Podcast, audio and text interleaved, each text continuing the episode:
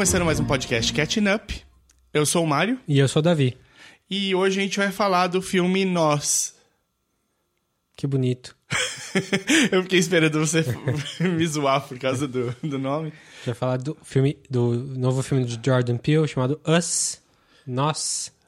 Filme de terror, é, sequência do, sequência não, né? Mas o segundo projeto depois do, projeto depois do Get Out, que foi um sucesso aí dois anos atrás, que a gente até falou aqui no podcast. Foi um dos primeiros filmes é, independentes que a gente falou por aqui, né? A gente falava mais de série, mais de a gente falou do, do Alien lá e aí a gente pegou esse filme pra falar de filmes obscuros. O Get Out não Ah, é, é. mais obscuro, né? Não, o Get Out é o contrário, né? O, Explodiu. o, o Oscar reconheceu, né? É. Mas só pra, pra quem tá chegando agora, aqui no Catching Up a gente fala sobre filme, série, jogo, livro que a gente gosta bastante e a gente pode discutir entre nós aqui e tentar um, um informar um pouquinho o outro. Por isso que é o Catching Up aqui. E antes da gente entrar no tema principal, a gente faz uma sessão de recomendações de coisas que a gente tem visto recentemente. Pode ser coisa nova, pode ser coisa velha. Então, se você quiser pular direto para a discussão do filme, dá uma olhadinha na descrição do episódio, no, aí onde você está vendo o podcast, que tem to- toda a minutagem. E você pode pular direto para lá. E também lá tem a indicação, além de tudo que a gente fala, tá anotado lá, também tem a indicação do tempo dos spoilers que a gente vai começar a falar. Esse é um filme que é muito fácil de ser spoilerizado aí. É, então a gente vai ter muito pouco pra falar sem ser spoiler, É, né? então a gente vai fazer uma sessão para spoiler, para quem não sabe se está interessado em ver. E aí a gente vai falar exatamente, vai ter marcação, vai ter musiquinha e tudo. Aí você pode parar de ouvir, ou ver o filme e ouvir depois. Ou, sei lá, faz como você quiser, não sou seu pai nem sua mãe. É, Você que se vire. O que, que você tem visto aí de interessante? Cara, eu vou fazer. Posso fazer um apanhadão geral? Vai lá. Uma- um gordão assim, que aí já resolve tudo de uma vez. Essas duas últimas semanas foram de documentários pra mim, Olha basicamente. só. Eu assisti o documentário do o Free Solo, né? Que você recomendou por causa do Oscar.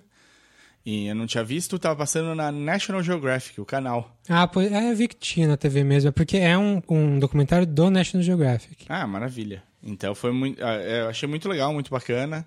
Vale, vale ver. Eu achei que o Oscar foi muito legal de indicar, porque Lembra um pouquinho sobre o que é o filme? o filme é um escalador que faz algumas escaladas à mão livre, já, sem corda, sem nada. É... Maluco. maluco de pedra na pedra, basicamente.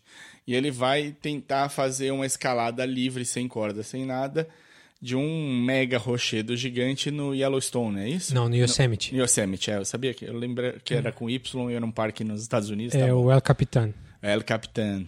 E esse rochedo é, meu, gigantesco, sei lá, tem quase um quilômetro pra cima de pedra. E ele vai na raça ali na mãozinha. E a preparação, as coisas que acontecem, como é que ele lida com isso, as empolgações dele, coisas do tipo, puxa, eu adoro quando meus músculos ficam enrijecidos do esforço que eu tô fazendo subindo. Eu, hein?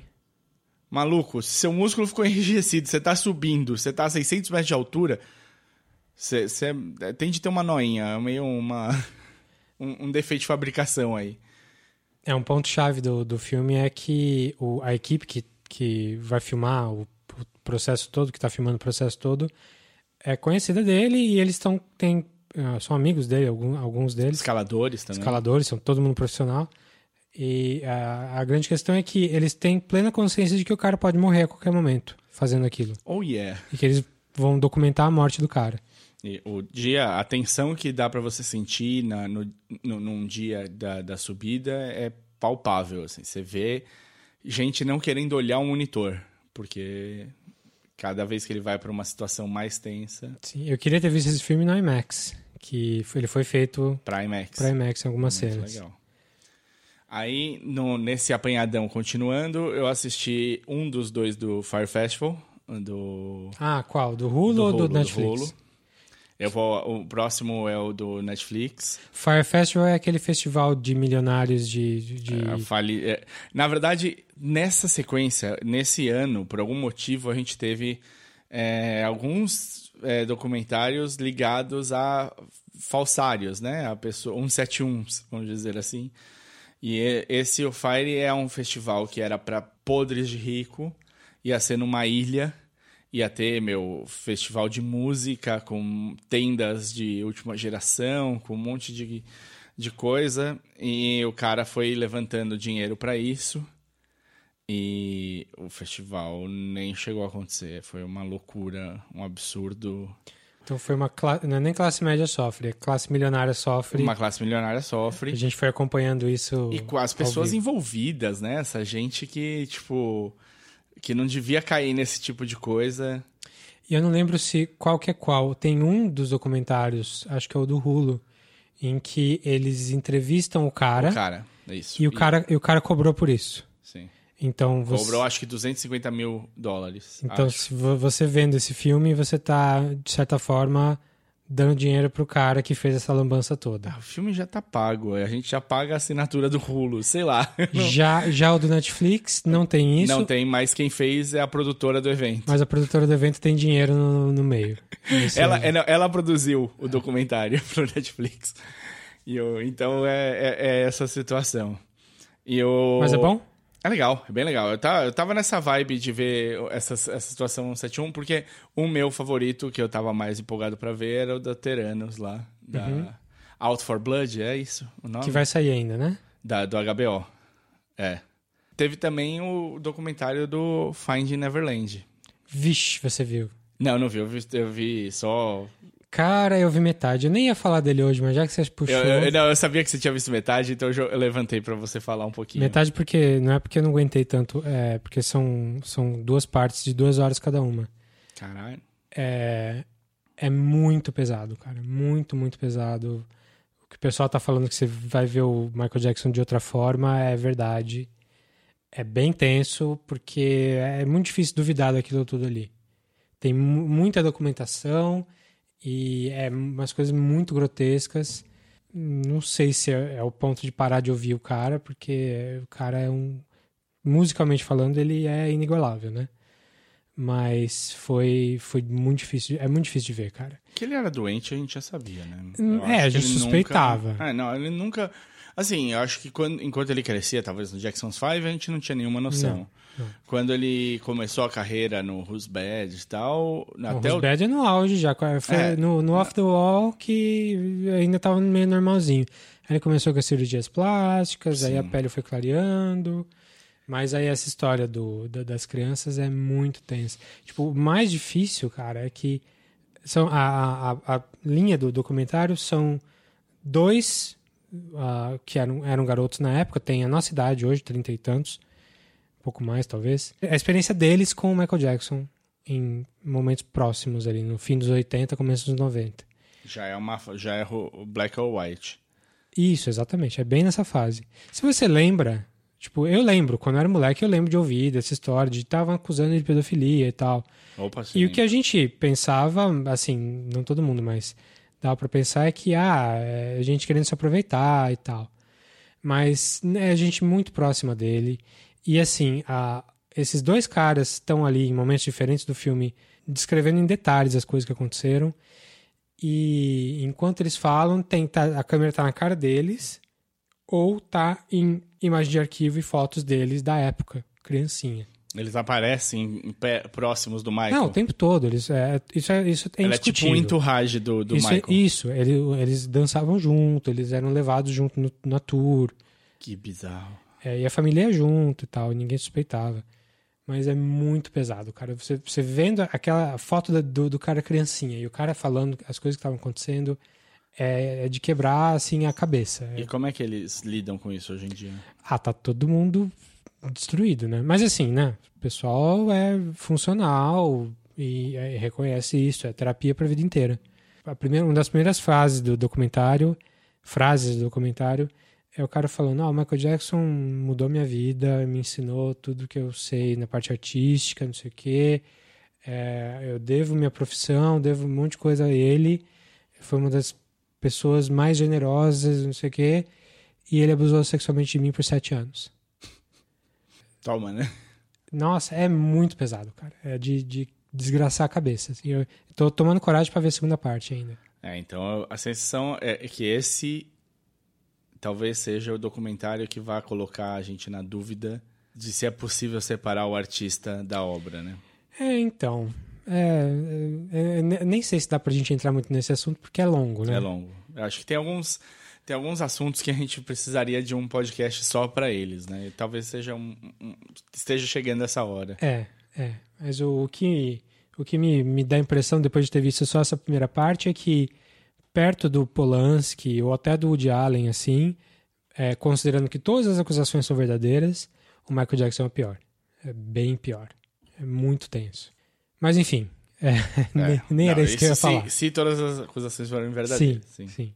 Mas o, então, para fechar a parte do documentário, só para fazer dois extrinhas, saiu uma série documentário da Fórmula 1 no Netflix, no né? Netflix. É boa? Como é que chama? F, F1, sei lá o que. Eu não, nem parei. Você lê F, Fórmula 1 ali, para mim já tá bom. Eu cresci, né, acordando todas as manhãs de sábado e domingo para ver treino e corrida. Ah, então- o quê? Você é um brasileiro classe média? Sou. Que nasceu no, no começo dos anos 80? Isso. E, que torci, e queria ver o Senna na Lotus preta. Eu sou mongol de coisas de esporte, então eu sempre fui muito atrás de- disso tudo. Claro, deu uma decaída, principalmente com a Fórmula 1, porque a Fórmula 1 já não é aquela Fórmula 1 de antes. Bom, de qualquer jeito, é pegando a. Pelo que eu entendi, porque eu só vi os três primeiros, é pegando a temporada do ano passado. Isso. E eles, o foco primeiro é no Ricardo, que é um, australiano, na corrida da Austrália. Então é muito legal. É o segundo foco, eles pegam o, o Alonso e o Sanz, que são os dois espanhóis. E então ele é, é- é legal, é facinho de ver, é não tem, é, tá bem produzido, a qualidade de imagem é maravilhosa. É oficial? É, não tenho certeza se é oficial. Não, não fui atrás de ver se tipo a Fórmula 1 chancelou e tal, mas deve e é ser. sobre a temporada? É sobre os, os pilotos? É sobre os dois. Eles falam sobre coisas da temporada e focam muito nos pilotos, no jeito de se preparar, no- em quem é, em como, em como enxerga o circo. É interessante. Eu, eu, para quem gosta, vale a pena. E o outro, o outro também é uma série de documentários chamado Losers, do Netflix também. E é, é- eu vi os dois primeiros, é bem engraçado, porque eu sei que o segundo é sobre um time inglês que tava torcendo pra não ser eles tipo ah, colocaram um rebaixamento automático pela primeira vez no campeonato em 87, acho. E, então o último colocado ia ser rebaixado com certeza. E era esse e, e esse time tinha a sensação que se ele fosse o último colocado, o futebol na cidade ia acabar. Porque eles já estavam, tipo, no, no fim do fim. E aí é como eles, tipo, passam uma temporada perdendo e sofrendo e tudo mais. E tentam se salvar. E, e vão se salvar do. Do. Do não rebaixamento, do no- rebaixamento. no rebaixamento com uma história incrível, bizarra, impressionante, com, que envolve um cachorro. Então, Cada episódio é centrado no... é centrada num, numa num, pessoa, numa num time. pessoa, num time. Então a série tá, tá indo bem. Tá indo bem, tá indo bem. É- É uma coisa assim, vê um episódio porque ele tem um, ele vai ter sempre uma coisa diferente no, no meio da história. São histórias inesperadas, assim, que dão certo de alguma maneira. Beleza. É, tem coisas novíssimas saindo aí. É, primeiro, American Gods, você chegou a ver? Vi os dois primeiros. Também vi os dois primeiros. Tá ruim? Eu tô gostando, esse é o pior. A gente veio preparado pra. Eu vim. Eu entrei esperando cagadas. Eu acho que assim. es- O estilo. Eles tentaram manter. Tem alguma coisa que foi over aqui e ali. Que eu acho que talvez não fosse com os showrunners anteriores. Eu achei que faltou arte. É? Faltou. Achei que tá muita exposição, exposição. Precisamos contar essa parte do plot. E eu achei que faltou. Faltou um, um cara talentoso ali pra escrever. Tô, ah, por enquanto, né? Dois episódios só. Mas eu tô ouvindo que a temporada inteira é fraca, né? Que talvez. Como ele foi renovado pra terceira, talvez a terceira melhore. É, o que eu entendi, na verdade, era assim: o, o que a crítica recebeu foram os três primeiros episódios para analisar, para falar para revistas e afins. E o pessoal falou que dava sono. Tava muito parado, que é expositivo, né? Nesse É, não sentido. chegou a me dar sono, não, mas eu achei positivo. Eu, Eu não- achei algumas coisas, tipo o carrossel, achei mais ou menos. É, A não- cena pós-carrossel? O você achou? carrossel em si. A, to- a cena pós-carrossel também. É... E aí tem uma diferença do, do livro, que eu não sei se eles vão se eles vão correr atrás ainda ou não. Não vou falar o que é, porque é um plot point pesado no livro. Mas uma coisa que acontece no livro não aconteceu ainda. Sim. Que teoricamente já teria para ter acontecido. Sua memória tá melhor porque você leu o livro, Eu, releu eu o livro. reli ano passado, quando, ano retrasado, quando a gente falou da série. É, mas de qualquer maneira, eu tô achando que tá faltando muita coisa. Que a, a série, no come, na primeira temporada, foi muito bem. As aberturas eram todas super interessantes, mostravam um deus diferente todo, todo dia. Dessa vez não tem nada disso, é só plot. E como tem gente que saiu da série, eles estão tendo que se desdobrar para explicar Então, então. por que, que a pessoa saiu. Estão rebolando. E aí tem ali, tipo, duas cenas enormes com cada uma das pessoas que saiu, com sem cada uma das pessoas que saiu. A Easter e a mídia, né? É. Que fica. Você fica. Eles ficam tentando justificar a saída deles por meio do plot e não dá. É. Tá, a única. Bom, a única não, eu tenho duas recomendações aqui, mas uma que eu quero muito falar é, é um filme sueco chamado Border. Filme do ano passado, 2018. Que é um dos filmes mais diferentões, esquisitos. Não em termos de narrativa, mas é, é- ele é um filme muito estranho. Ele é, é um filme sobre uma. É um filme sueco. É um filme sueco. É, é do mesmo autor, descobri depois. O autor da, da- dessa história, que era um, é um conto, eu acho, é o mesmo autor do Let the Right One In, da, da menininha vampira. Sim, sim. Que depois foi refeito pela, com a Chloe Moritz. Isso.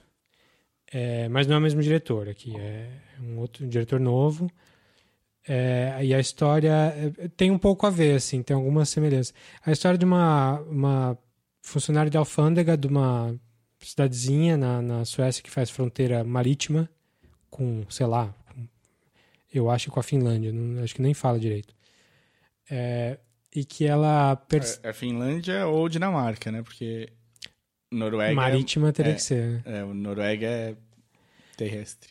Mas, enfim, ela, ela trabalha na, na, fronte, na, na alfândega e ela vai vendo as pessoas que vão chegando dos navios e ela tem, tipo, um sexto sentido para saber quem tá quem fez alguma coisa errada, quem tá carregando um contrabando. Ela vai. Pra Papers, Please, ela ia ser ótima. É, e ela tem uma ela tem uma, uma cara meio estranha assim, uma pessoa parece que ela tem alguma síndrome esquisita. E é um filme super começa meio low profile assim, mas ele vira umas cê, eh, ele vira uma coisa muito diferente do que você espera. Com- Da onde vem esse sentido? Eles abrem ou não? Não tem nada a ver. Abrem, abrem e isso faz parte da história toda, mas é muito esquisito, assim, é, tem, tem umas cenas eh, que você vai falar o quê? Mas o que, o que eu faço, esse filme é uma mistura do Let the Right One In, um pouco, com o As Boas Maneiras, aquele, aquele filme brasileiro que eu já falei aqui, que também é um filme super estranho, que no meio muda bastante. Enfim, mas é, é um filme que eu recomendo muito ir atrás, eh, acabei baixando, porque não achei em nenhum outro lugar, chama Border, em sueco é tipo grains, não sei nem, deve ser isso mesmo. Mas se você gosta, se você gostou do Let the Right One In, se você gostou das Boas Maneiras, é, vai porque é um filme que vai te deixar com a, com a pulga atrás da orelha, assim, é bem, bem legal. Tem um pouco de Under the Skin também. Legal. A outra recomendaçãozinha é, é o filme do Oscar que, que faltava pra eu ver, que eu queria ver, que é o Bill. If Bill Street Could Talk, que saiu no cinema brasileiro finalmente e também saiu para baixar. Que é um filme lindo, assim, é do diretor do Moonlight. Então tem toda aquela pegada mais poética, o cara é, é um, é um romance de um casal que o, o cara vai preso e ela tem que provar a inocência dele nos anos 70. E eles são Um negros, casal negro. Então é sobre racismo, é sobre injustiça social. É, e é um filme muito bonito mesmo. A trilha sonora é linda, tanto quanto Moonlight, assim. É, mas não é Moonlight. Não chega nesse nível, não. A Regina King mereceu o Oscar dela, tá fácil ali. Muito filtrão de cor. Não, não, até que não. É- é- não é tão abstrato quanto Moonlight. Moonlight é quase abstrato, né? Sim. Esse não, esse é mais uma historinha começo, meio e fim. É baseado num livro famoso. Lá do- o livro não é tão famoso, mas o autor é famoso, James Baldwin, o autor negro também. E é meio biográfico também, parece. Mas é, é um filme bem bonito, recomendo bastante, mereceu as indicações. É, só não é Moonlight. Moonlight é especial. Muito bom. Eu assisti também o Alita Battle Angel. Ah, você foi ver? Fui assistir finalmente. É divertido, cara. É bem legal. O, no 3D tem pedaços que devem ficar bem interessantes. Não vi 3D. Tem muita coisa básica de, na história, mas tem muita. É, é muito bem desenvolvido. Porque o mais complicado é quando você tem um world building que é complexo, porque tem muita coisa que, diferente do que a gente está acostumado, você não pode correr, né? Muito com a história no começo. A história tem que ser de um personagem que está se aclimatando nessa situação. Uhum. E a Alita é esse personagem, né? Ponto de vista do, do espectador. É.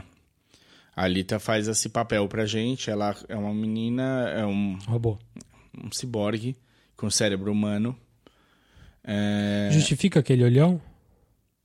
é, então. A atriz tem o olhão, né? Não, mas o, o do filme não é dela. Não, não. É, o, o filme. O, o- ela é toda feita. Na verdade, a maioria das coisas são feitas digitalmente. Diferente do Avatar, em que tinha captura de movimento num cenário azul, verde, Sim. e eles construíam tudo em volta, Esse não. Esse, esse filme eles gravaram em, loca- em lugares mesmo, sets e locações, com captura de movimento ali. Que, então essa foi a grande inovação do filme. Sim, ela tem duas câmeras ligadas na cara dela o tempo todo, a, a atriz. E ela tá com uma roupa preta de pontinhos o tempo todo também. É, como tecnologia, dá pra ver, os caras, meu, esmerilharam ali. Justifica, de certa maneira. Precisava ser? Não precisava. Eu acho que eles foram muito pra, pra, pro desenho do, do... pro traço do anime mesmo. Do, Do que... mangá. Era mangá só? Achei que Só tinha... mangá, eu acho. Acho que não tem anime, não. É? Não tenho certeza, mas... Também não. Bom, mas tudo bem. Foram pro, pro traço original. Eu não cheguei a ver nada disso. Eu conheço porque é famoso, né? O Alita É. Battle Angel é... Eu também não li, mas eu conheço de, de fama. Ele, todo mundo já tinha comentado sobre. Então, quando, vi- quando começou... E é uma história que foi, demorou muito tempo para ser feita em Hollywood. É, o James Cameron tá com esse projeto há, tipo, 20 anos. É. assim, né? Só saiu agora. Eu acho que ele estava esperando o, o ponto certo tecnológico. Agora, o, eu achei E não que... é dirigido por ele, Não, não é. Ele é produzido só. pelo Robert Rodrigues. Tá, que é bom. E é interessante. É uma boa... Uma dupla inesperada, né? Interessante. É, parece que a ideia do Rodrigues era... Ele foi convidado para fazer um filme estilo James Cameron e topou. E ele é um cara que começou fazendo filme famo, famoso, né? Que o El Mariachi custou 5 mil dólares para fazer. Sim, ele tinha. é, Mas a história, essa história do Rodrigues é uma boa pra contar sempre. Porque ele falou que ele decidiu fazer cinema. E aí tinha, alguém falou. Ele estava conversando com alguém sobre como era fazer. Ele falou: escreva a história com o que você tem. E ele basicamente tinha um violão, uma tartaruga E o Antônio Bandeiras. e licença para filmar na cidade. Era isso que ele tinha e ele escreveu com isso. Bom, mas é, é legal o desenvolvimento, o cenário é muito interessante, o cenário daria para fazer outras histórias dentro dele. A personagem é muito fácil de você gostar, a Alita é muito carismática, ela é muito fofinha quando precisa ser fofinha, ela é muito badass quando ela precisa ser badass.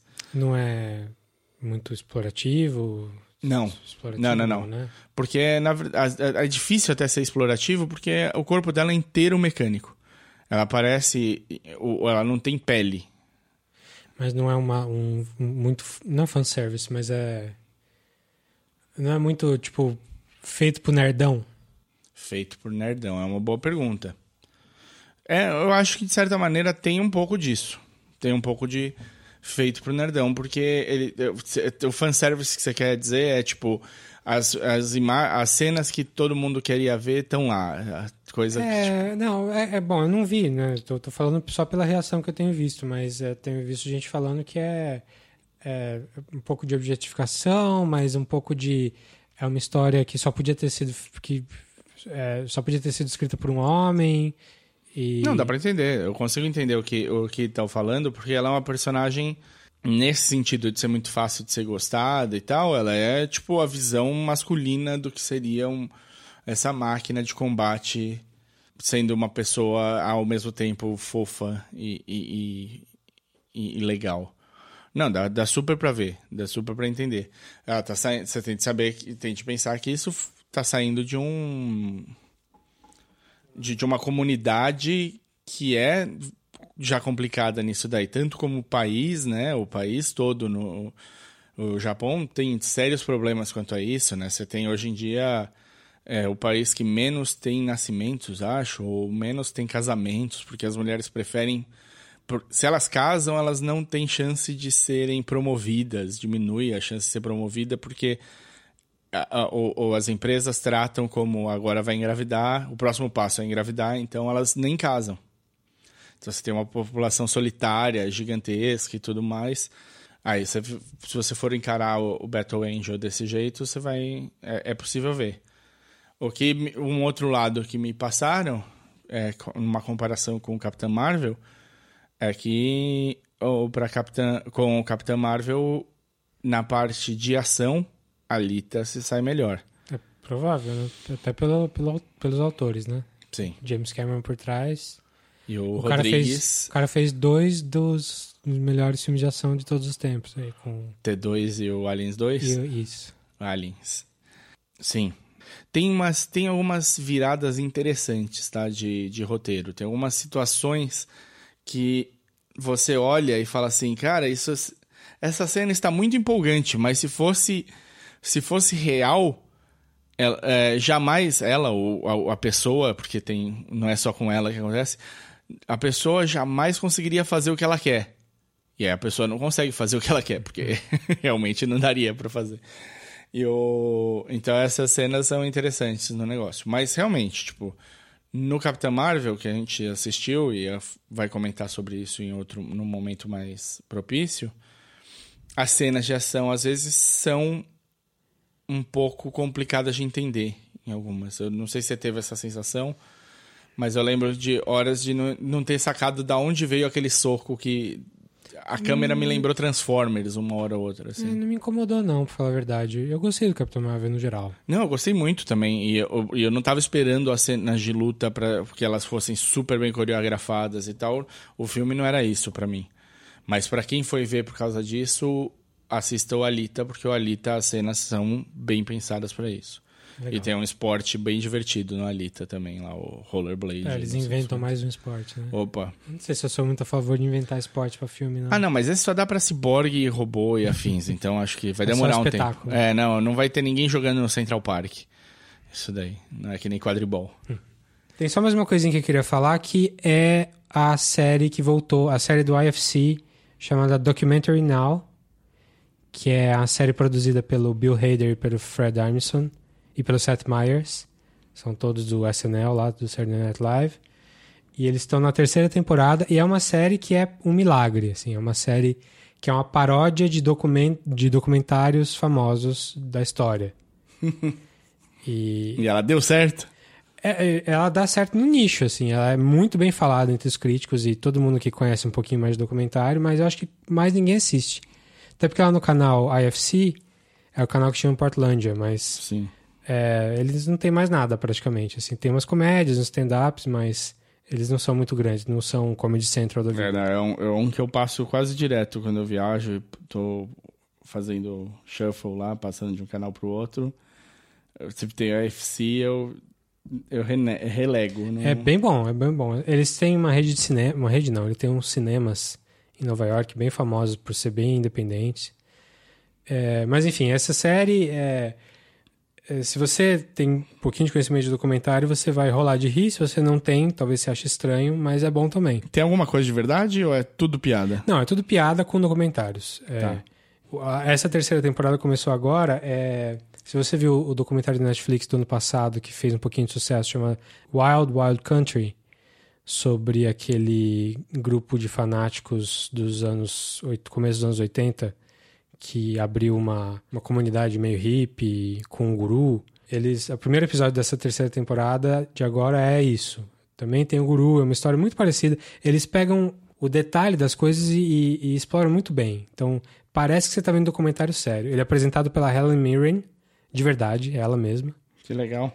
Ela, ela é bem divertida, né? Então... É, é, e ela faz super sério. I'm Helen Mirren, and it's my pleasure to host the 50th season of Documentary Now, an American television institution spanning decades. Make some!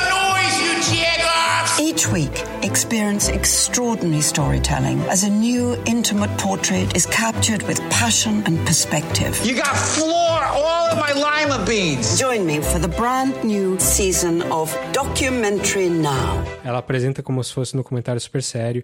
Aí você começa a ver e você vê que parece super sério, mas aí você vai vendo as, as paródias no meio, as bobagens. Então, do- da primeira temporada, eles fizeram com Grey Gardens, que é um documentário de umas duas mulheres meio loucas que moram numa mansão. E é, quem faz é o Bill Hader e o Fred Armisen. E essa terceira temporada agora tá, tá bem interessante. Eu não vi todos ainda. Tem acho que cinco ou seis já no ar. E eu vi três. É, mas tá sendo super interessante. Se você gosta de cinema, é, estudar cinema e gosta de documentário, você vai adorar. Quem vê a série e gosta, geralmente fala: Nossa, essa série foi feita pra mim e só pra mim. Tipo, como se só você pegasse aquela piada. Essa sensação que dá assistindo. E é feita por caras super, super bons. O, o último que eu assisti é com o John, John Mulaney, que a gente já falou aqui algumas vezes. E é um, um musical. Que legal. É, pa- parodiando uma coisa. É, O Mulaney apresentou recentemente Saturday Night Live de novo, não foi? sim, ele foi host faz duas semanas e foi excelente. Sim. Foi o melhor da temporada de longe. Bem legal. Mas Documentary, Documentary Now é, não tem como achar, assistir no Brasil legalmente. Nos Estados Unidos tem no Netflix, sai direto. Mas baixem aí, vale muito a pena. É engraçado pra caramba se você gosta um pouquinho de documentário. Queria que eles conhecessem o Coutinho pra fazer alguma coisa deles. Assim, Que legal. Ia ser legal um edifício master deles. é mais documentário americano, isso é verdade. Ainda assim é bem bom. Que legal. Então vamos falar de Us? Vamos falar de nós. Novo, no o filme novo do Jordan Peele, filme de terror, tá estourando nas bilheterias aí. É a, mais ou menos a, é a maior bilheteria de filme não continuação é, E- desde o Avatar. Que loucura.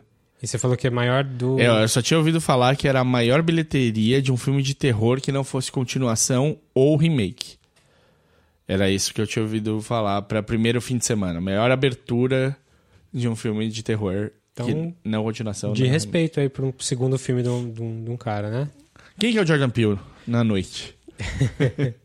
O Jordan Peele é um comediante que fez carreira aí com a dupla, sendo a outra dupla, a outra metade da dupla com o Ma Ki- Keegan Michael Kill? Keegan Michael Key. Key. Keegan Michael Key. É. Eles faziam o programinha de sketch comedy da, do Comedy Central chamado Key and Peele, que vira e mexe viralizava uma outra, ah, um outro quadro no YouTube. É excelente, assim, tem cinco temporadas. É, você com certeza teve acesso a um meme do, do, Do Obama Peele. cumprimentando. É, o Obama sai cumprimentando as pessoas depois que ele fez o, o discurso. E aí os negros ele cumprimenta Ele dá abraço e abraço. tal, não sei o que lá. E os brancos ele estica a mão e faz um, um- um meio cordial. E aí usaram isso pra fazer brincadeira com todas as coisas. Então, tipo, os filmes da Marvel, e aí ele cumprimentando. Então, os filmes bons da Marvel ele abraça, não sei o que lá, e os filmes ruins ele só estica a mão e cumprimenta e tal. E, e fizeram isso com praticamente tudo que você já pode ter imaginado aí. Então, virou um meme recorrente. É, e não só esse, né? Tem o dos nomes do- da, dos, dos jogadores de futebol americano, que são os nomes esdrúxulos. É, tem o meme que eles são dois porteiros que ficam muito empolgados com o tema. Que eles vão falar, ai, cara, vai sair o novo Batman e não sei o quê. E eles empolgam e no final acontece uma coisa surreal. Eles são excelentes, assim. É, todo, é, se você é, se interessa um pouquinho por eles, o canal do YouTube deles tem muita coisa. E dá pra procurar a série mesmo, Key and Peele. Mas peraí. Ele é comediante, então ele tá fazendo o que no filme de terror? Ele é comediante e quando eles acabaram a- o Key and Peele, a série, o, o Keegan Michael Key foi fazer papéis um pouco mais dramáticos, geralmente em comédias, mas ainda assim ele tá fazendo, ele tá atuando só muito bem, só faz coisa boa praticamente. E o Jordan Peele foi fazer o filme dele que ele é, demorou pra escrever e tal, é, achava que não ia dar muito certo, que foi o Get Out, de dois anos atrás, que foi um, um sucesso também ao ponto de que ganhou o Oscar de roteiro, é isso, né? Foi um sucesso também, também virou meme. Virou e, e... Filmão, a gente falou dele aqui. Falou filmão.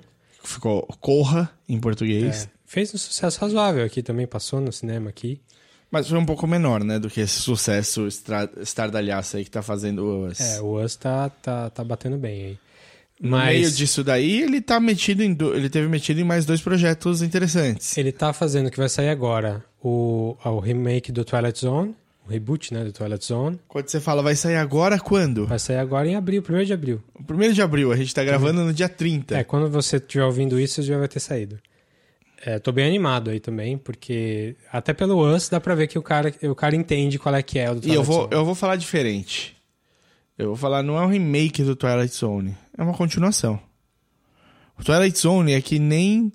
O, pra mim, é que nem o, o Doctor Who. É uma nova in- interação que tá rolando ali. É um, é um regenerate do- da série.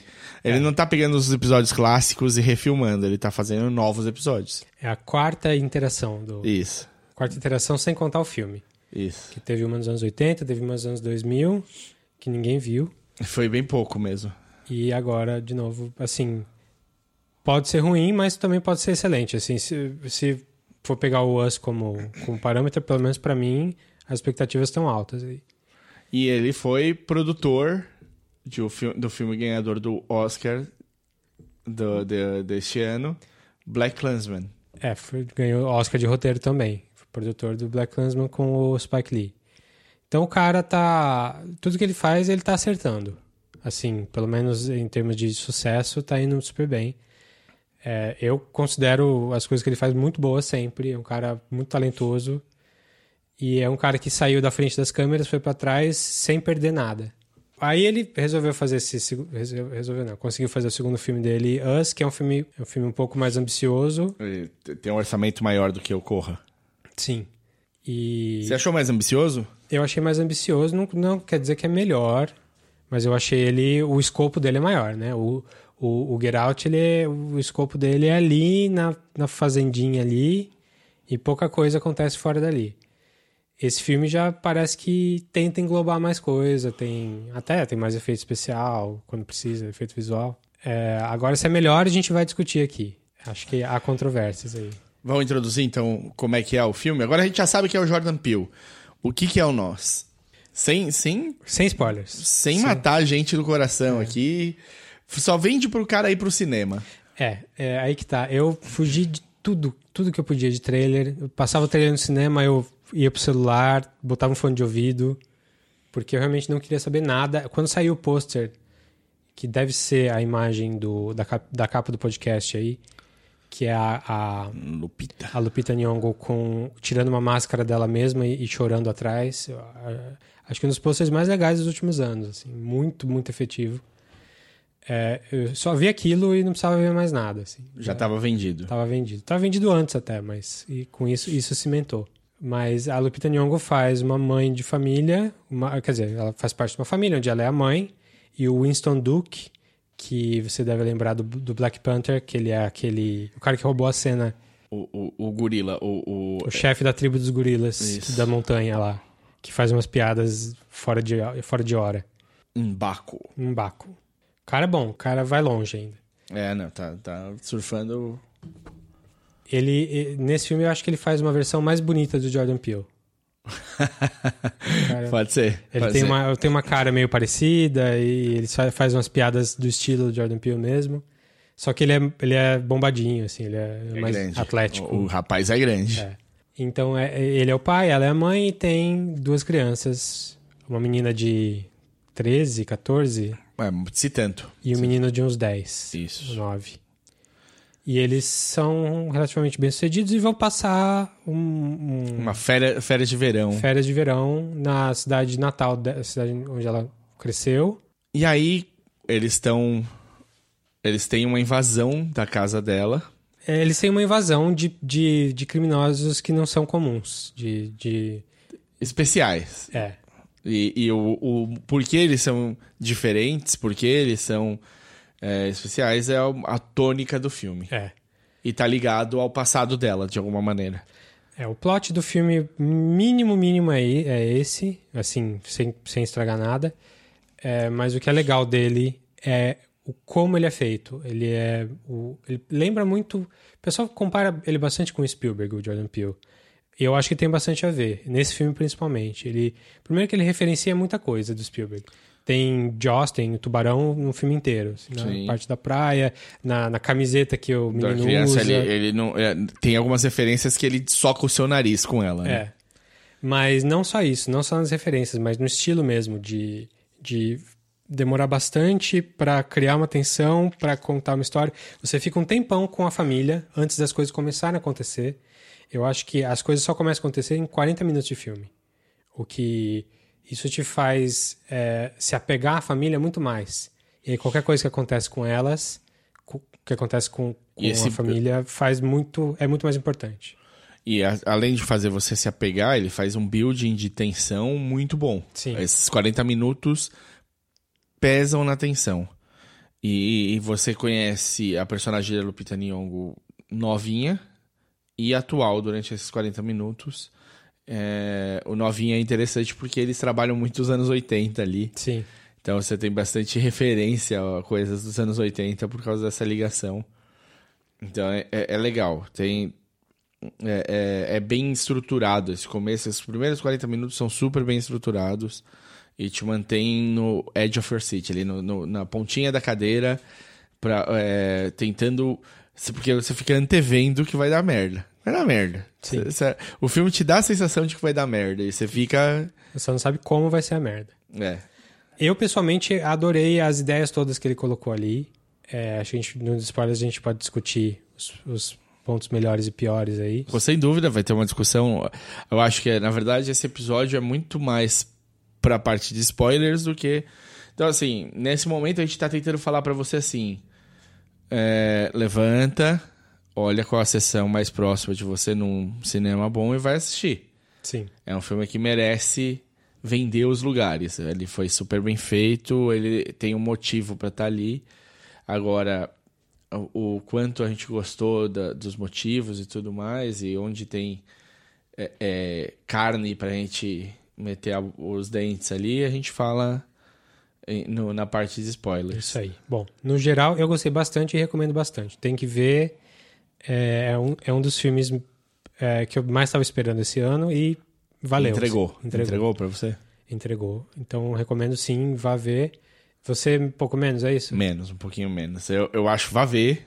É um filme, um, um filme muito, muito bom. É, tenho certeza. Olha, a gente tá em março. Essas coisas não costumam acontecer. Ele vai chegar com algumas indicações pro Oscar. Eu imagino já a Lupita Nyong'o entrando forte para melhor atriz. É, eu não sei, porque ano passado falava a mesma coisa da Toni Collette no Hereditary, né? Do Hereditário lá. Sim. Que eu acho que até merecia mais do que a Lupita nesse caso aqui. Eu não duvido. Mas nem ninguém nem lembrou. Como o filme sai no começo do ano, as pessoas esquecem. isso. Corra chegou para pelo menos É. Oscar de- e ele foi lançado em fevereiro. Sim, é. Eu... Agora, Tomara que eu esteja errado. Eu imagino assim, e aí, se você fez uma comparação aí, compara um- o, o Jordan Peele com o Spielberg, de certa maneira, se tem um cara que entende de campanha pra filme no Oscar, é o Spielberg. Então, se o Jordan Peele pegou qualquer coisinha aí, do, qualquer raspinha disso daí, esse filme chega com algumas indicações. Eu imagino umas três ou quatro indicações ele chega aí pra... Talvez fotografia, não sei, mas é, música eu acho que valeria, porque a trilha sonora toda é super tensa. Eu tô com ela grudada na cabeça faz uma semana. Sim. Agora, nesse minuto, eu tô com ela na cabeça.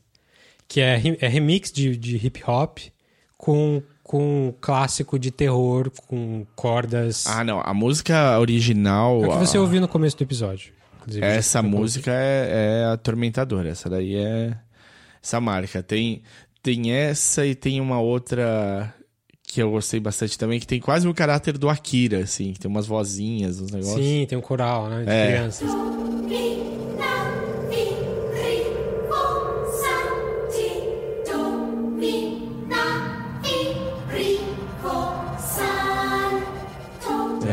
Essa daí, essas duas eu acho, achei muito forte. De arrepiar. né? Eu, e eu gosto quando tem, entra NWA, eu acho do caralho. Entra Cypress Hill, tem Beach Boys, tem bastante música legal pra ouvir.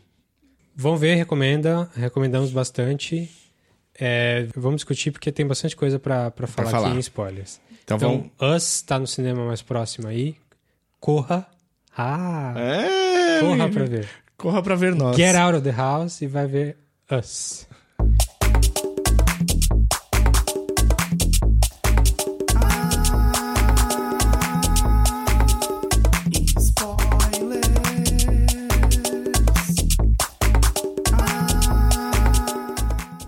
Enquanto assistia, quando É. acabou o filme, primeiro, o, o twist é, eu achei um pouco previsível. Um pouco previsível.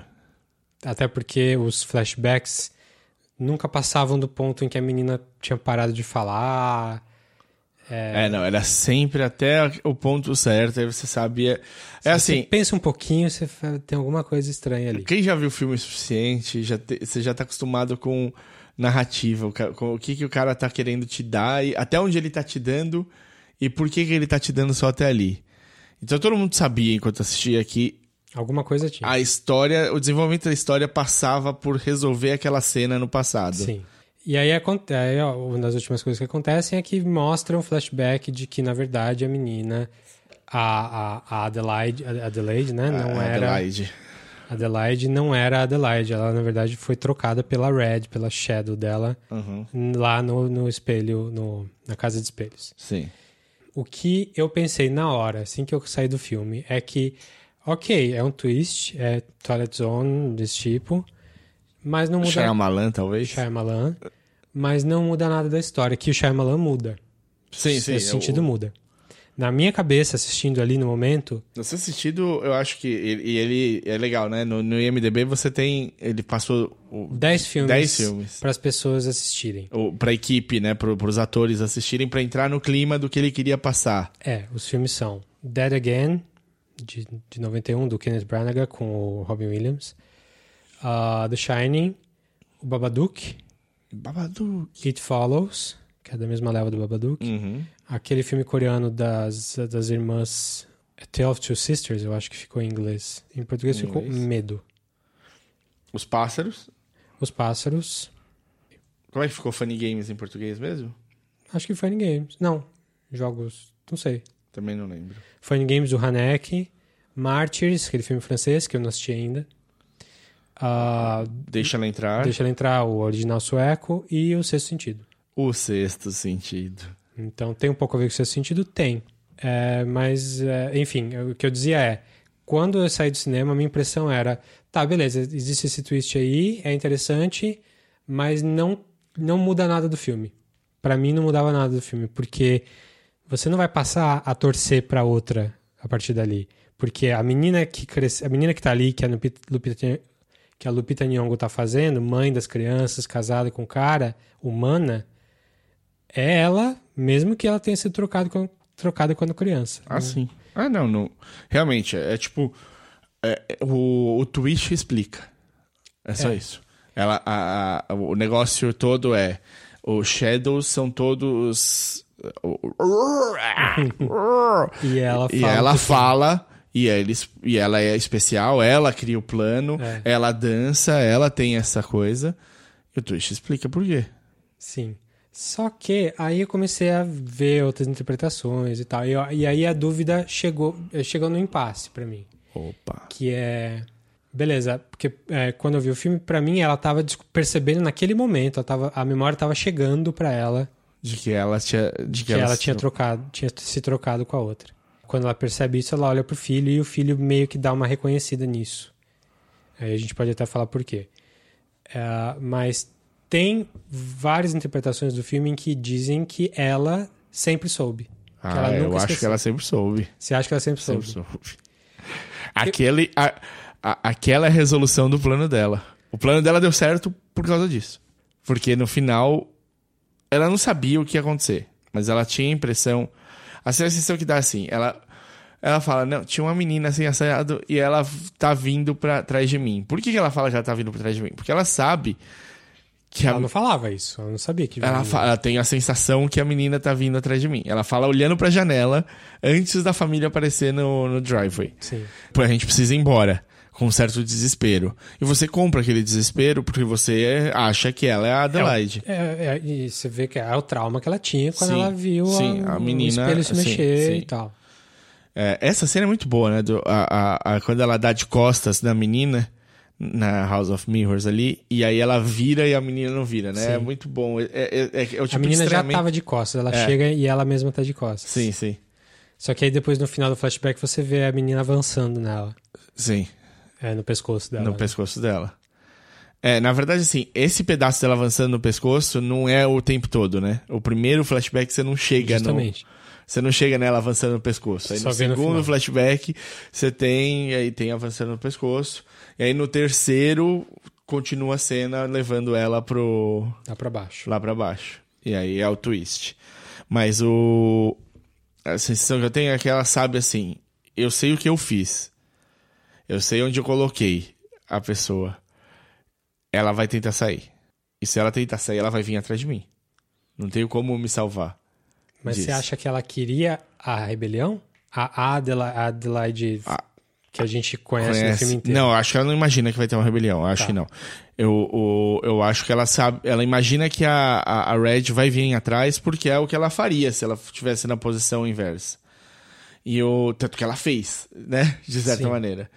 Mas ao mesmo tempo, eu acho que a cena que entrega um pouco o que o quanto que ela já sabe, não que ela tá lembrando, mas que ela sabe o que tá acontecendo, é a cena que ela vai ver a filha dela na a, a, a, a É. Shadow na árvore. Quando, quando a filha dela no carro atropela a menina, né, joga a menina longe do vidro do carro, Isso. todo mundo fala, vamos embora. E ela, Ela desce. desce. Você acha que ali ela tava sabendo o que tava Ali, acontecendo? ali ela já sabia o que estava acontecendo. Ali eu ch- acho que ela chegou assim, beleza. A situação é essa, tá tudo cagado. Pra mim foi uma atitude super estranha.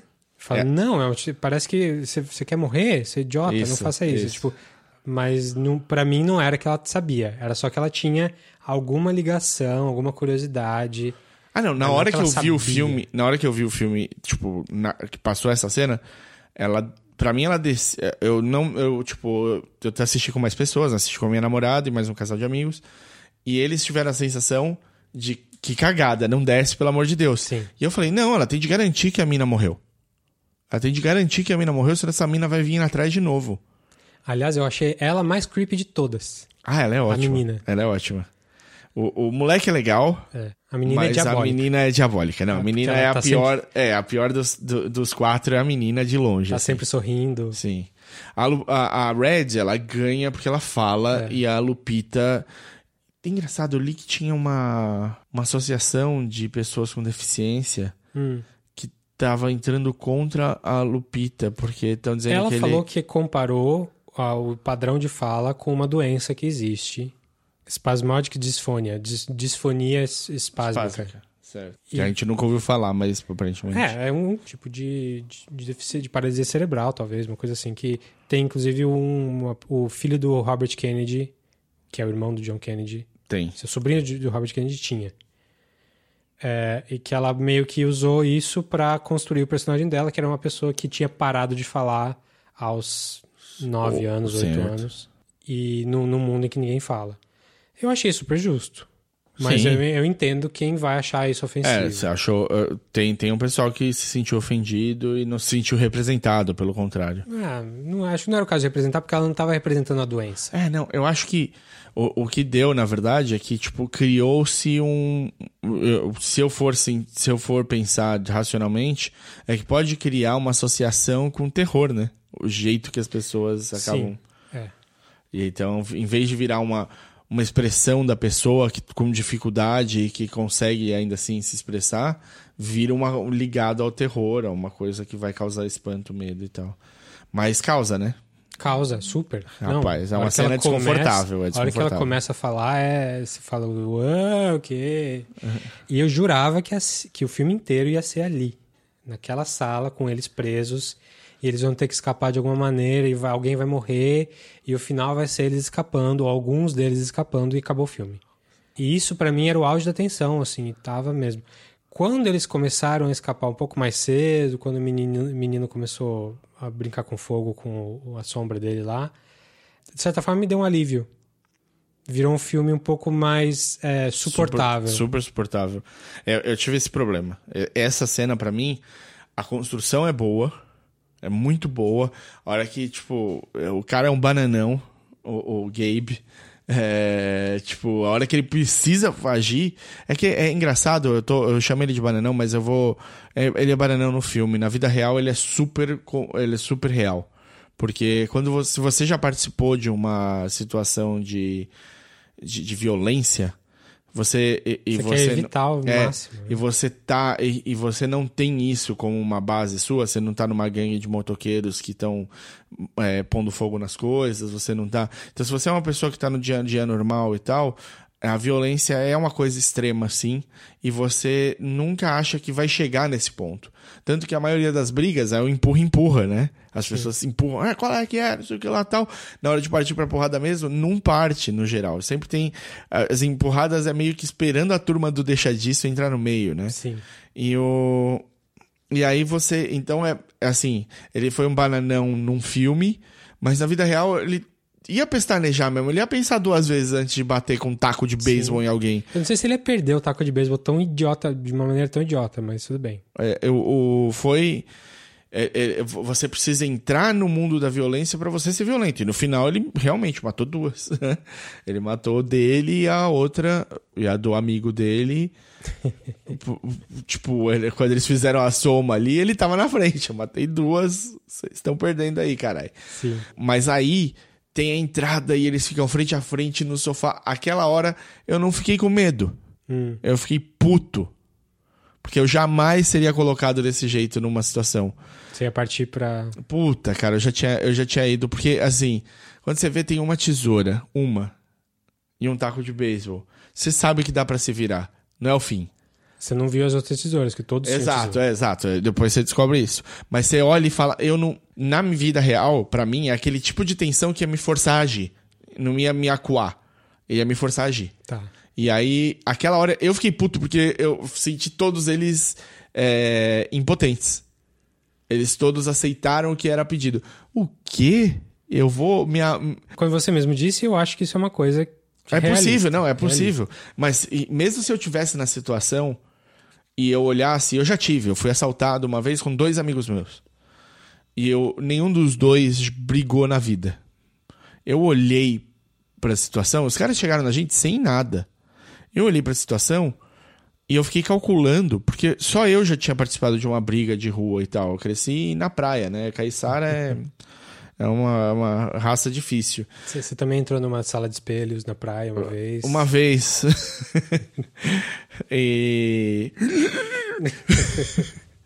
Mas o. Então, assim, eu olhei pra situação e eu fiquei com essa sensação de impotência, porque qualquer atitude que eu tomasse ia fazer meus amigos, invariavelmente, tomar um soco, pelo menos. No mínimo. E, e aí eu acabei não tomando nenhuma e eu me senti impotente, mas fiquei puto com a situação. Quando passou e tal, não- acabaram não levando nada de mim, levaram dos dois e tal. Eu- mas quando passou, eu tava. Eu não tava, tipo, aliviado ou nada. Eu tava puto porque não deu pra fazer nada. Então eu já passei por situações em que eu me senti exatamente desse jeito, assim. E provavelmente, tendo dois filhos pequenos, É a sensação que eu ia ter era exatamente isso. Tipo, ai. E não posso fazer, entendeu? Tipo, ia me comer Tá de. colocando eles sob um risco que É, você não, não tem como calcular. Exato, é. Eu ia me comer de raiva, de putice, mas não ia poder agir no final. Mas a cena me deixou puto. E aí ali acabou o terror pra mim. Acabou o terror, acabou a o suspense, acabou. Aí, a partir dali. O, A partir o- do momento que eles escapam ou. ou Não, a- sentado. A Lupita ainda fala. Antes dela falar. Quando ela fala, eu achei tétrico. Fiquei super tipo, caralho, velho. Que, que ideia boa, que jeito legal de, de, de, de posicionar. Ainda não sabia se os outros não falavam, né? Esse, era, esse era o negócio. Porque, tipo. Uma Tá. fala, todos falam. É, exato. E aí, tipo. "Uh, uh", o- o- e, e- e aí você fala, tá, talvez ele não fale. Né? Mas os outros falam. E aí depois você começa a entender a- o jeito que ela comunica, né? a- usando a mão e os cliques da, da língua e tal com eles e tal. Aí você fala, ok, ela fala. O resto não, beleza.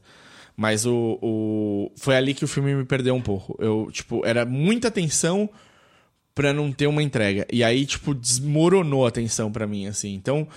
E aí, a partir dali, assim, eu falei, é possível que um deles morra, ou dois deles morram. Sobe só ela, andando pro pôr do sol, sorrindo. Sei lá, eu. É, é, é possível.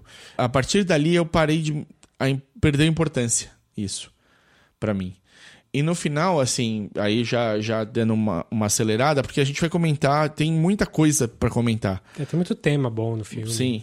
Mas no final ele é uma história de um projeto é, do governo americano para tentar controlar as pessoas que não deu certo e eles não sabiam o que fazer com o que eles tinham criado Largaram lá. e, e a criatura se virou contra o criador. É, tem uma questão sobrenatural envolvida, uma questão Claro, metafísica. sim, a alma que é dividida por eles, tem. Mas é, é, aí quando tipo você, eu olhei o escopo da história, eu falei, tá, é é uma historinha, é legal. É, eu, eu não. Eu tento ver o filme não como. Com, com essa visão holística, assim, de, de. Ah, é uma historinha que acontece tal coisa, tal coisa, tal coisa. Porque se você parar pra pensar em qualquer um dos É, elementos... é, não, eu, eu comecei a eu comecei a fazer isso com outros filmes. É, não, Pra não tentar fazer. Pra ver se eu tava sendo injusto com, com o, o, o Us. Porque eu falei, porra, quais filmes não é uma historinha se eu for olhar, tipo, de fora? Ah, um, um alienígena é, cai na Terra e um, umas crianças de uma família aju- tentam ajudar ele a voltar pro planeta dele. Tá, é, é, é menor também. Se você olhar desse jeito, ET é uma coisa super é, é Sim, simples, parece né? menor, né? É, quando você diminui para um pitch, um elevator pitch ali, onde você só, tipo, tem cinco frases, duas frases pra explicar o filme pra alguém, fica tudo muito menor. Mas eu não sei, eu acho, por exemplo, o Corra muito mais complexo de explicar. É, o Corra tem um conceito melhor. O conceito, e, e- e é um filme que não tinha sido feito. O Corra não tinha sido feito. É, é o, o Us, você vê elementos de outros filmes mais do que no... É, o, o Us é uma história que você. Ok. Eu já experimentei uma história parecida. Não é essa história, sem dúvida não é essa história. Mas o Corra não. O Corra você fala. Cara, tava indo. Tem Stepford Wives aqui, tem é, é, isso aqui aqui, mas não é. Não é a mesma coisa. Não é, né? não é. Falando de raça dessa forma. não, é um. Tem um, é um conceito diferente, assim. É. Ah, bom, a gente tá indo... Tá viajando em vários pedaços, né? Sim. Você quer entrar agora? Vamos, vamos desconstruir um pouquinho? Ah, o- a gente o tava que tem falando de abordagem? porque tava falando de, da tensão, né? Sim. Então, você, para você, a tensão quebrou ali antes de resolver a situação na casa. Antes de resolver. Pra mim, ela não, não quebrou a tensão. Ela deu uma aliviada, porque ela tava muito alta quando eles resolveram a questão da casa, quando eles saíram. E fala, ufa, agora eles escaparam. Entraram no barco, beleza. Um deles tá morto, o pai tá morto lá, o, o Shadow morto. E beleza, agora vamos ver onde que o filme vai. E aí eles vão pra casa da Elizabeth Moss e do outro cara lá. E a- é, então, isso, esse pedaço, eu achei que ele abriu a possibilidade pra uma zoeira com o próprio filme que não é boa. Você não gostou? Eu gostei. Não, não, eu adorei. Eu adoro essa cena. Eu adoro a família da Elizabeth Moss. Eu acho o cara escrotinho do jeito certo. As gêmeas escrotas de você querer dar na orelha das duas. Sim. A Elizabeth Moss também, tipo. Você vem com um monte de papel que você gosta dela, de filmes e não sei o que lá. E aí chega lá e você fala: Ah, não, velho. It's vodka time. É, não essa mulher, sabe? Não esse personagem pra ela, mas é. E mas o que abriu um precedente pra mim nessa cena é que tipo a família Shadow branca é Uhum. muito boa no que faz. Eles entram e matam todo mundo. Eles Plim! são eficazes, né? É. E aí, tipo, a família negra não fez isso. Porque a Red ah, tinha... lógico. Aí a gente chega no ponto que a Red é tinha diferente. que fazer um monólogo de vilão Lógico. pra contar a história. Não, a Red é diferente. Tudo só existe por causa da Red. Sim. Senão, nem a família Shadow branca teria saído lá de baixo. É, e aí, se você, aquilo que você falou, se você começar a destrinchar, você começa a ver buraco. Tipo, beleza, ela organizou uma rebelião, mas ela organizou uma rebelião nacional. Como que ela organizou no país inteiro? Sim, sim. É, sendo. Não, que- é legal porque assim, ele tenta te convencer, ele, ele abre o filme te chavecando Com o textinho dos túneis. dos túneis. Ele fala assim: olha, tem muito túnel pela América inteira. É uma loucura. A gente sabe só o que. 50% deles servem. Então, olha que legal. Eu acho que não precisava do texto. É, também acho que não. Eu acho E que o texto, o texto piora um pouco, porque te faz pensar. Sim, sim, te deixa eu preparado. Se não tivesse o texto, você ia ficar pensando, puxa, mas como é que eles conseguiram fazer no país inteiro? Com o texto você fala, eu acho que não dá pra fazer no país inteiro.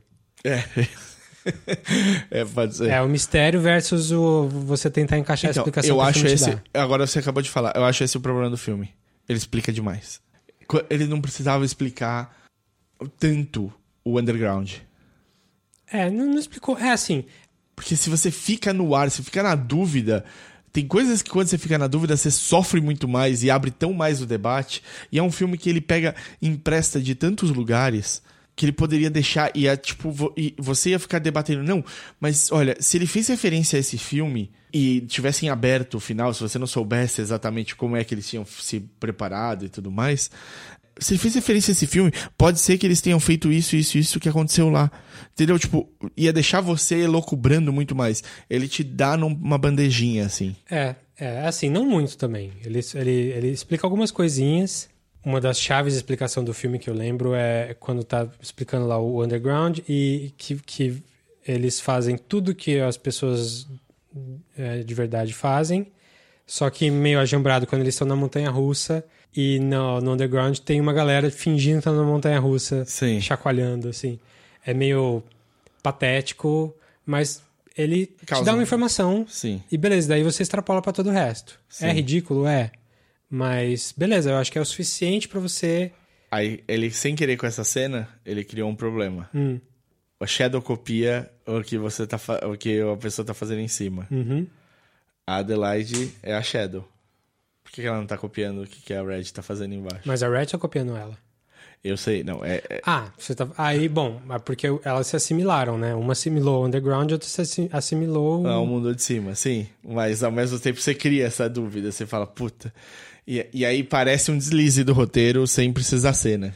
É, eu acho que nesse caso eu- acho que não é, mas é, eu acho que dá pra você, realmente, dá pra você destrinchar e ver problemas, mas de novo eu acho que o filme não é pra isso. Não, não. Dá pra você Ao mesmo tempo, aprofundar os temas e tal sem precisar disso. é, quando eu fazia cinema, logo das primeiras tarefas que eu tive de fazer, sei lá, do primeiro trabalho que eu tive de fazer, mais sério, eu tive de analisar imageticamente ali, pegar todos os o- o- as ligações e os, moti- os motivos para usar tais imagens, tal do 2001. Uhum. E é pesado, né? Essa Nossa. 2001 é Meu filme preferido, vou ficar três anos falando dele aqui. Então, se você pegar o, o, o Iluminado, você tem até um documentário para analisar a quantidade de coisas que ele põe em cena. Então, e, e- e- e várias coisas são- parecem sem motivo. E quando você vai ver, tem mais, né? Então, tipo, você- sempre trabalhando a ideia do Kubrick ser um cara super minucioso e, e perfeccionista. é, ele verte o tapete numa cena, uma- um erro de continuismo. É, bom, você vai E falar aí- desse documentário aí. Não, não, não. é- É- não, eu acho que o documentário extrapola em vários momentos. Ele é super. Ele é muito pertinente para os anos que a gente tem vivido hoje em dia, É. né? Porque ele Teoria é. da conspiração. Ele é super da teoria da conspiração. Agora o. Document- Só pra quem quer saber, o documentário chama. Room 237. Isso. Quarto 237. Tinha no Netflix até há pouco tempo. Tinha. O Us. Algumas coisas ele faz de maneira. sem te dar muito. Sem, sem ficar apontando pra. Olha, eu tô pondo essa. é- é- Esse negócio aqui, reparem como isso aqui é, tava em outro filme. Em algumas coisas ele faz isso, mas em várias outras ele aponta pra referência que ele tá colocando. Tipo o Jaws ou. que- Tipo que- Jaws, é, a luva do Fred Krueger, eu acho que ficou muito na cara, assim, on the face, assim, tipo, tá, tá o tempo todo ali te chamando a atenção. Eu acho que tem algumas coisas que ele, ele vai um pouco além, né, o, o- do, do negócio. É, ele faz a referência ser mais referência. Claro, o Jeremiah 1111, tipo, foda-se, ele queria... Quando você vai pôr uma passagem bíblica, você põe. Você escolhe o que você quiser. É, exato. E aí tem o 1111 que é o espelho, né? O 11, É, ele se aproveitou. é, é incrível que exista essa passagem na Bíblia. Algum 1111 vai ter uma coisa parecida. É verdade. Você tem um ponto aí. É um filme que fala de duplicidade o tempo todo, né? Sim. Eu, a gente não falou isso, mas é que tá tão na cara que, tipo, até não precisava falar, mas é só, tipo, o 1111 é a duplicidade, as tesouras, duplicidade, a, a- eles, duplicidade, é o tempo todo o duo, né? Sim, é o medo de si mesmo. É, o filme, é um filme, você estava falando de temas de, de, de coisas mais temáticas. O, o filme é junguiano, assim, direto. Ele trabalha com vários arquétipos, várias ideias de, de, de, de medo, e o medo do, do, do outro ser você é um medo padrão, assim, o medo, medo que todo mundo tem. Inclusive, é uma das coisas que o Jordan Peele falou como é, inspiração para o filme, é, é que esse é um medo recorrente. E até, falando do Twilight Zone, um dos episódios que eu mais gosto do Twilight Zone chama o Mirror Image, que é justamente sobre uma mulher que está numa estação de ônibus esperando, uma rodoviária esperando um ônibus de madrugada, e o ônibus não chega, e ela vai no banheiro e, vai, e vê no espelho do... Quando ela vai no banheiro, ela olha para fora e ela vê ela mesma sentada, no lugar que ela estava sentada. Eita porra. E a história evolui a partir daí. É um dos episódios que eu mais gosto da primeira temporada. Quando a gente for falar do Twilight Zone, que vai ser logo, a gente vai falar dele. Então, Twilight Zone, Jordan Peele fazendo também tem, tem tudo a ver aí. Mas, então o medo do, do- de você um pouquinho diferente é, é aquele medo que todo mundo tem, é o medo primal mesmo, que, que você que, que é comum. E o Peele usou aqui como metáfora para outras coisas, além desse medo primal, também como, como metáfora para tem gente que diz que é o capitalismo, tem gente que diz que é os Estados Unidos como sociedade, que é você explorar algo que é igual a você sem perceber, receber os benefícios dessas coisas boas que, que a sociedade te dá, enquanto você explora alguém que, tá, que é igual a você, mas está sofrendo, como os coelhinhos ali ou como as pessoas do underground. Tanto que quando eh, a família pergunta pros Shadow People na casa quem são vocês, a, a Red responde We're Americans. né? Sim. Eles, são, eles representam o- É, é- essa é a crítica social foda. crítica social foda. Mas é, é bom, é uma boa crítica, realmente é uma crítica social boa, porque ela desdobra em outras coisas, não é uma metáfora simples, não é uma comparação, ah, isso é imigração. Não, você pode tentar encaixar ela em várias coisas e funciona. Então, o filme tem uma profundidade nesse sentido, de, de, de temática. Eu acho que menos do que o Get Out, o Get Out é mais sofisticado nisso. No geral, eu acho o Get Out um, um, um filme melhor, vai, Mais redondo, eu acho. mais redondo. Mas esse filme impacta mais, eu acho. O Us é mais. É, Ele, imageticamente é mais forte. É. É mais forte. O que, que, você, o que, que você considerou dos coelhos? Ah, então, pode ser um monte de coisa, né? Pode ser. coe- é, Coelho é o que você usa para fazer teste de cosmético. Coelho é uma criatura que se reproduz muito rápido, muito fácil. Ah, é um, é um, um bom. É algo bom de se explorar como sociedade superior que a gente é. E você não pensa que os coelhos estão enjaulados ali para benefício dos humanos e foda-se os coelhos. Sim. Eles são usados como. E aí eles são usados como. É um paralelo com os próprios Shadows. Sim. É legal que os Shadows, como a gente falou, se você usar só a parte explicação mais simples, do tipo, eles são um experimento dos anos, sei lá, 50 talvez, que deu errado e foram abandonados. É, não explica nada, porque como é que eles casam com pessoas iguais, têm filhos que são iguais, você precisa do componente Místico. místico, metafísico Sim. ali, de, da alma tá dividida entre os dois É, tipos. não, exato. Senão, se você, por exemplo, ah, não, é. Porque eu pensei, é, os filhos iguais, né? Como, como é. E aí eu falei, não, porque se você junta o mesmo homem e a mesma mulher, não, não vai dar o mesmo filho. Não vai. Senão você teria do- só clones, né? Então Co- a ciência não explica o filme. É, a ciência não explica o filme, a metafísica explica. Sim. Aí o filme lança mais uma, que é o menino consegue controlar, consegue fazer com que o Shadow dele imite ele perfeitamente. Sim. Tanto que é o jeito que ele usa pra matar O Shadow. o Shadow, de uma maneira super legal. Sim. Mas isso não aparece no resto do filme. Parecia um clipe do ICP. Do quê? Do ICP. Ah, International Insane- Clown Posse? Não, Insane Clown Posse. Insane. Insane. A ceninha É dele entrando no fogo, eu falei, eu acho que já vi isso em algum lugar. Não, é super. É, é, é, é bem legal como imagem, é bem. E aí, nessa hora, a Adelaide, que a gente conhece ali, dá uma, uma sofrida, porque tá vendo outro menino morrer, né? Uhum. Mas eu acho que ela não devia. Mesmo sabendo. Porque mesmo sabendo que ela é uma Shadow também, Sim. aquela criança não é filha, não é filho dela. É, o filho dela tá. O filho dela tá ali do lado dela. Sim.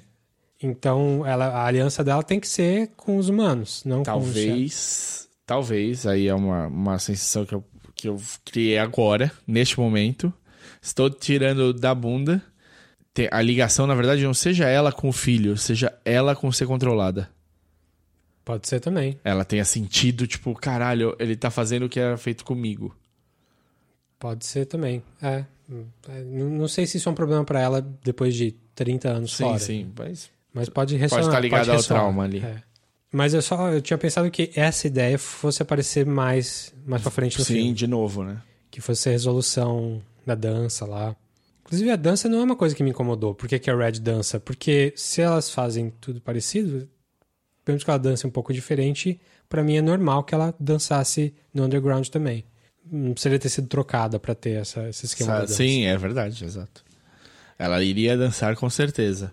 É que eu acho que, na verdade, assim, além dela dançar, eu acho que outras pessoas ali dançam. Mas não daquele jeito. Não certinho. É, não balé. Não. Mas pode. Porra, em todos os Estados Unidos, se você tem shadow de todo mundo. Caralho, tem shadow de bailarina. bailarina. Os caras dançam muito melhor. Não é a dança que fez a Red ser quem é, é a troca. Sim. A Red é, é capaz de criar o que ela criou, é- é arregimentar todo mundo pra fazer esse, é- é- essa ação. O, o, o We Are One lá, como é que é? Hands Across America. Hands Across America. Ela conseguiu porque ela era uma pessoa de cima e não uma pessoa de baixo. É isso que, que é o especial dela. É, um, um das- um dos toques interessantes também é que esse Hands Across America que teve mesmo. Nunca che- não atravessou lugar nenhum. Não, fizeram. Fizeram, mas nada. Eles não se encontraram, né? Não, não, não é que era, não era para fazer uma corrente humana, era que todo mundo na, nos Estados Unidos inteiro que quisesse participar ia para tal lugar da cidade e, E dava as faziam, mãos. dava as mãos por 15 minutos. E aí isso era o Hands Across America, não era uma linha contínua. É, eles conseguiram. Aparentemente eles conseguiram, tipo, 15 milhões de Não, dólares. eles conseguiram dinheiro, só que o, o custo do processo todo comeu metade do dinheiro. Ah, não. É, é, o que eu li foi assim: ele- eles queriam juntar 100 milhões, eles conseguiram 15 e custou 15. Era alguma coisa É. que eu li assim. E era para beneficiar os sem teto. Isso. basicamente, a pobreza e tal. E aí você já vê uma ligação também, que o- Claro, os, os, os Shadows também são, são esses proscritos que a gente tenta ajudar, mas não. Tenta ajudar, não, né? Mas é como os proscritos que a gente tenta ajudar e não consegue. Porque não tenta direito. Mas então você acha, com certeza, que ela já sabia desde o começo. Que ela era. Que ela não, não tinha esquecido que ela foi. Acho que não, acho que ela não esqueceu. Eu- porque eu entendo a Red, a Red ter o trauma. Ela foi trocada. Ela foi. sim. Ela teve a mão no pescoço, ela foi arrastada, ela foi presa numa cama e ela teve de. Tipo, ela desaprendeu a falar porque ela nunca mais usou. Ela foi trocada. A Adelaide trocou. Sim, como é que ela esqueceu uma coisa? Não foi um trauma pra ela. Não, zero trauma. Então- Ela sabe o tempo todo. Qual era o problema que ela tinha? Ela não sabia falar. Ela teve de aprender. Tipo, eles levam ela no psicólogo e o caralho, não sei o que lá e tal. E ela, porque ela não falava e eles tinham de dar outras saídas e ela começa a dançar por causa disso. Porque ela tem de aprender tudo o que tá acontecendo, mas em nenhum momento ela esqueceu. Tanto que tem a cena no carro em que ela sorri quando tá indo. Eles estão saindo, acho, do, do lugar lá. E tem a cena dela dançando balé. Na, na, na parte de baixo lá da casa, no Sim. negócio. Em que ela também dá um sorriso super maquiavélico. É. A hora que, que o menino percebe que ela. A hora que o menino suspeita é quando ela tá matando. A, A Red. A Red.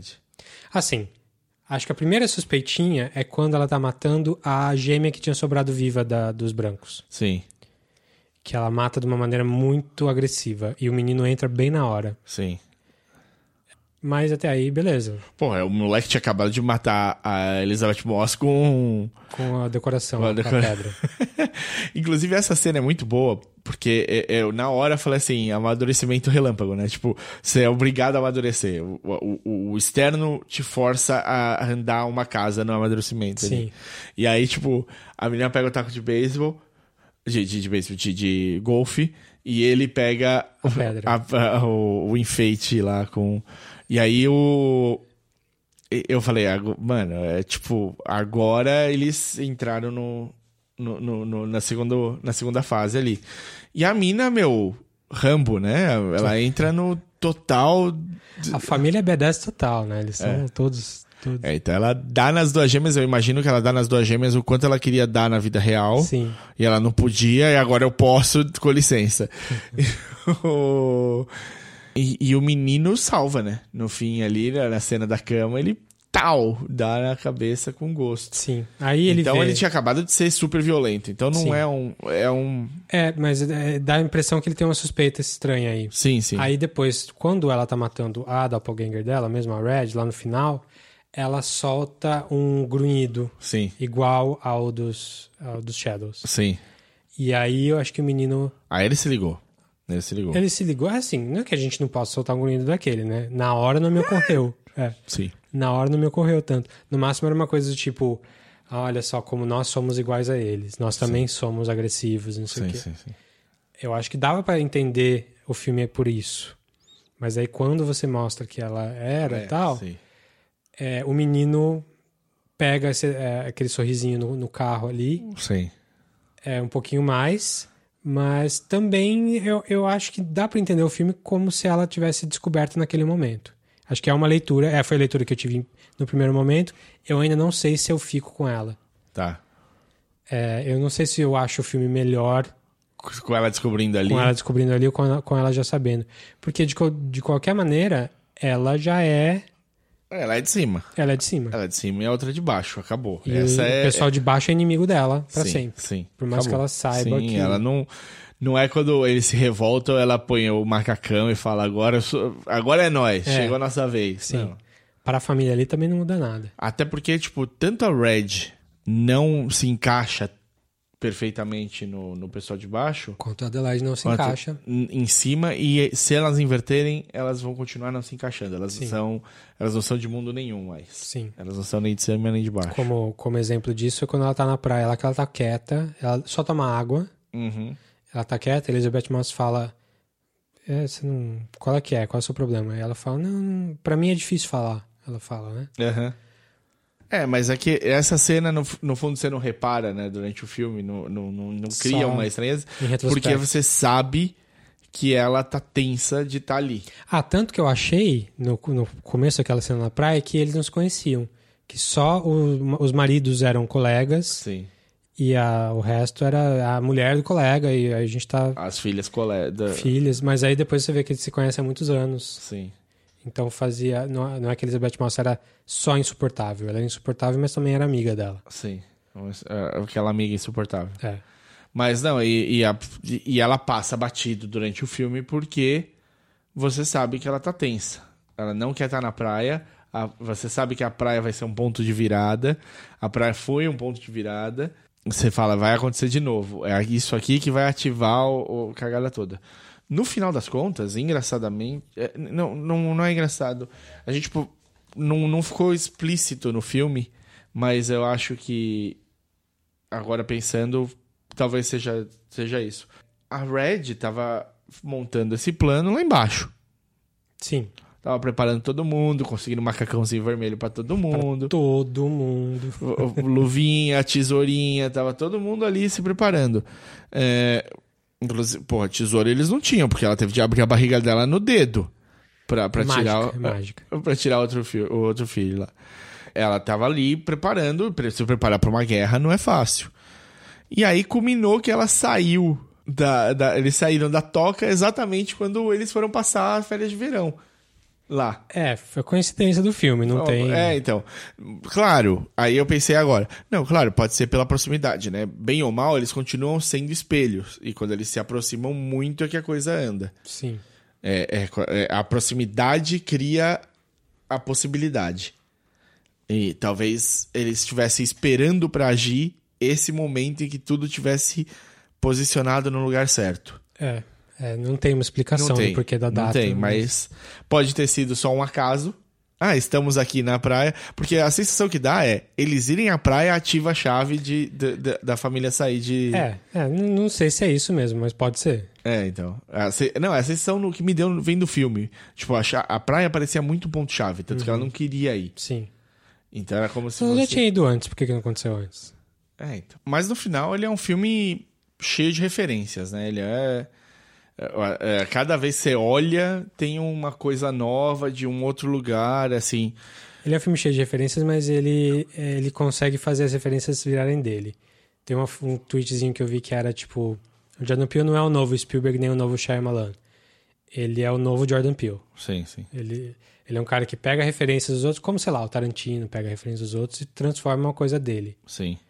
Eu acho que o Us tá nesse, nesse nível, assim. É, não, eu entendi esse tweet, eu acho que eu vi, eh, você deu retweet Acho nisso, alguma coisa. E como eu entendi é, meu, para de tentar fazer o novo, entendeu? É. Deixa o cara ser ele mesmo, ele tem uma linguagem dele, ele tem um, uma história que ele quer contar.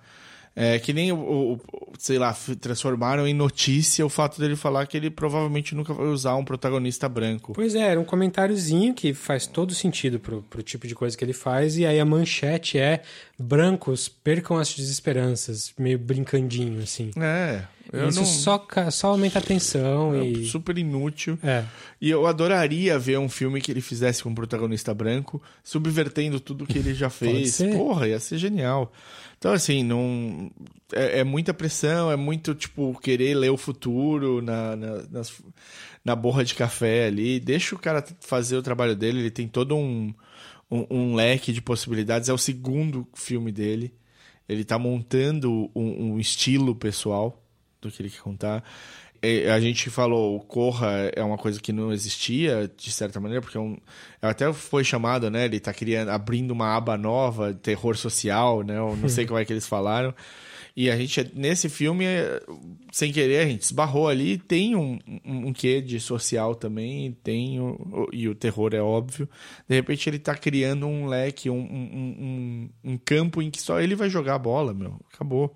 Beleza. Não tem, é, não tem por que a gente ficar fazendo esse tipo de, de analogia e tudo mais, meu, deixa o cara. Por exemplo, eu acharia muito mais um, um paralelo interessante se você falasse do Tarantino com ele. No sentido de que são dois caras que estão explorando gêneros que não eram. não estavam no hype na época, não eram o que estava mais acontecendo.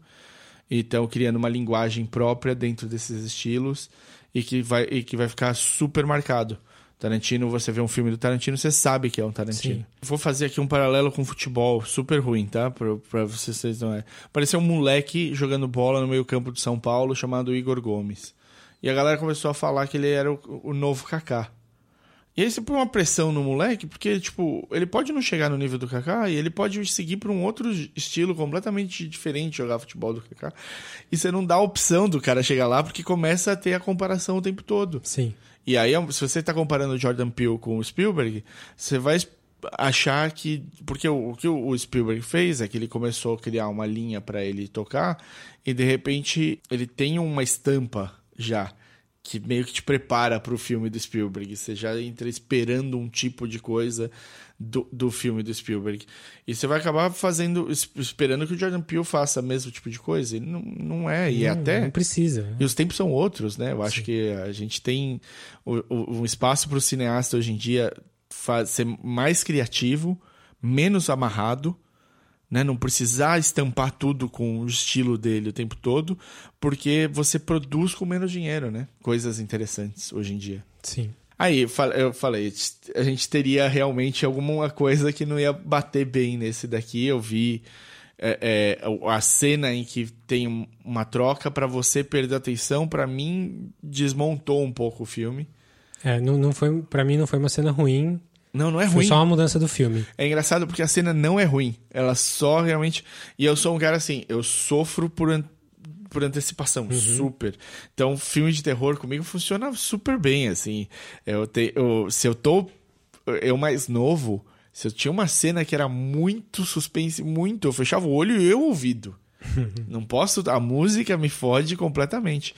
Então, e esse filme não não me deu nem tipo a coceira depois dessa cena. Até aquela cena, até esse momento eu tava ali me coçando mesmo, tipo falando, eita porra, esse filme vai fazer a coisa virar. E ali, e ele desmonta, né? Ele desmonta várias vezes a tensão com, com cena de comédia no meio. É, eu acho que eu acho bom. Eu acho que faz o filme ficar mais acessível, mais palatável, assim.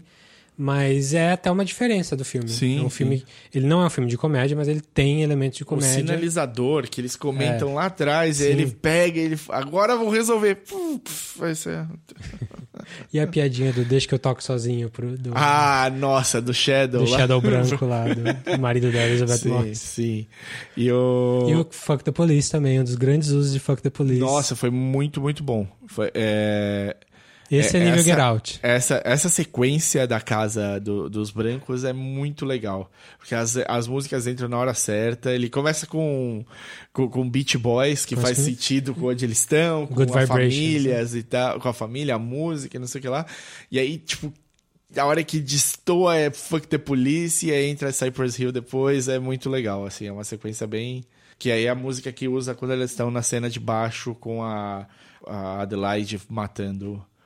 É, é a sequência é, é Cypress. É, NWA é, é, é, é, Inclusive, tipo, ele mudou o jeito que eu tava no cinema. A hora que entra o Fuck the Police, eu comecei a, tipo, a curtir ali, bater cabeça. E eu- isso eu ia comentar. Tem uma coisa interessante no filme, que eu não sei se aconteceu na sua sessão, e se aconteceu aí eu vou fomentar, eu vou vai formalizar melhor a minha teoria, que é essa coisa de aumentar a tensão e trazer a comédia junto, que fez um burburinho constante em várias cenas do filme. As pessoas A- falando. o cinema, a sala ficou viva.